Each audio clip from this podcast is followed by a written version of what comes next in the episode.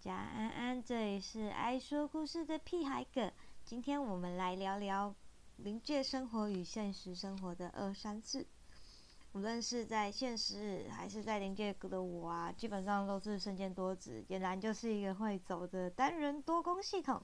所以我在我分享阴差故事中，会看见我在阳间捉鬼引魂，也会有我在阴界临界的办公室。在进行卷宗整理，或者是以比较文书属性的工作。虽然现在办公室的成员已经增援不少，但书务我还是会自己做。毕竟人多等于案件多，除非是带队执行公务，不然我自己的案子基本上都是我自己一条龙处理的啦。临界的诸位神明与大前辈们，在知道我上网分享故事的时候，就兴高采烈的各种来说故事啊，或者是提供卷宗，或者是拉去看城隍、阎王们的。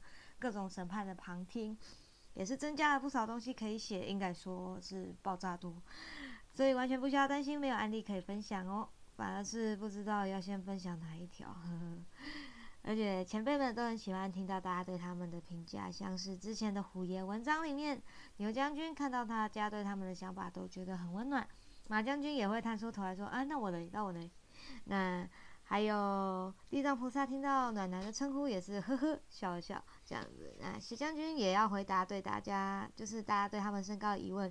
根据鼓掌的记载是说约一丈高，但之前大家试着量过，大概在二点九公尺到三点三公尺的间距。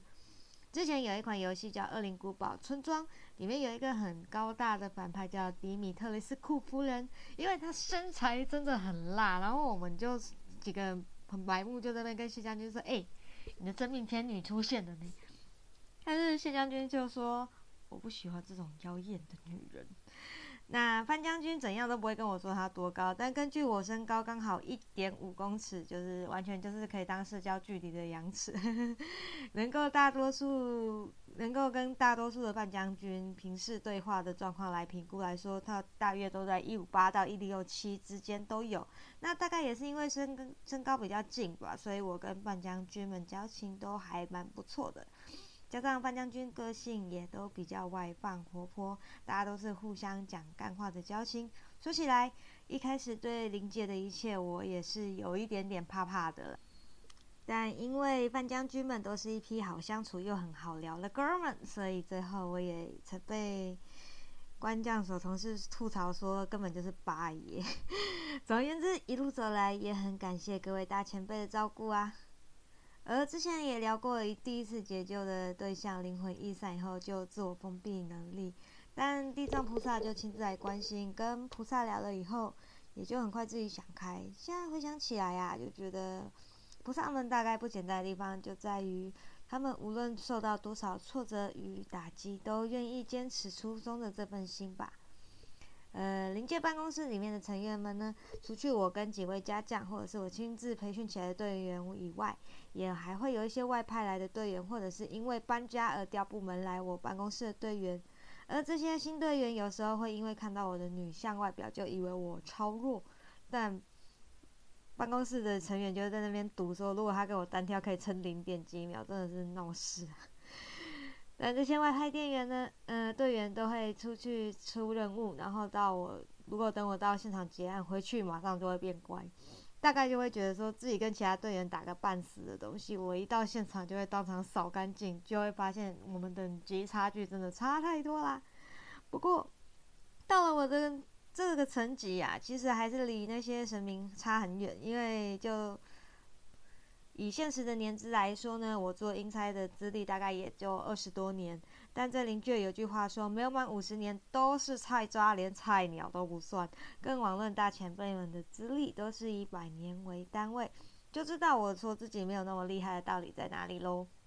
很多人都以为作为阴差与修行人，生活肯定会受限不少。但其实，如果我没有主动提及，或者是没有灵感体质的人主动发现，其实我们的一切都跟一般人一样。那上班就是专心工作，下班偶尔打打游戏、撸撸猫、吸吸鼠、休假没有睡到中午是不会起床这样子。在当英才当初比较累的时候，就是凌晨，有时候无法睡觉，跟当兵的两次少还蛮类似的。就是得到凌晨四点才有办法入睡。那这个时候，如果以前还在读书那个时候，我会觉得比较困扰，因为有时候一次就可以睡二十四小时，但是我现在大概一天睡足五小时就可以动一整天这样。那如果感冒或者是生理期，就会睡比较久。当然，只要有空闲，我就是睡觉跟看书，或者打扫环境，偶尔出去走走，或去庙里跟神明请安。在家有时候点灯焚香，朋友有相关问题，我就去关心处理这样子。所以其实作为一个修行人，没有大家想的那么可怕。知道的人就清楚。生活就是修行。至于灵扰这方面的问题呢，我个人还真的没有。应该说小时候比较多，但长大了以后就几乎没有了。而且长大遇到的灵扰就越少，很微妙。然后我也曾经有被朋友说过：“你正气满成这样，什么东西都嘛看到就要跑开嘛。”那以上这些小事小心得跟大家分享。祝愿我们的强壮的身体、强大的心，还有强盛的灵魂。是说哈，最近天气一冷。身体也就各种状况出现的，所以希望大家也多注意保暖，保重身体哦。这里是爱说故事的屁孩哥，我们下次见，拜。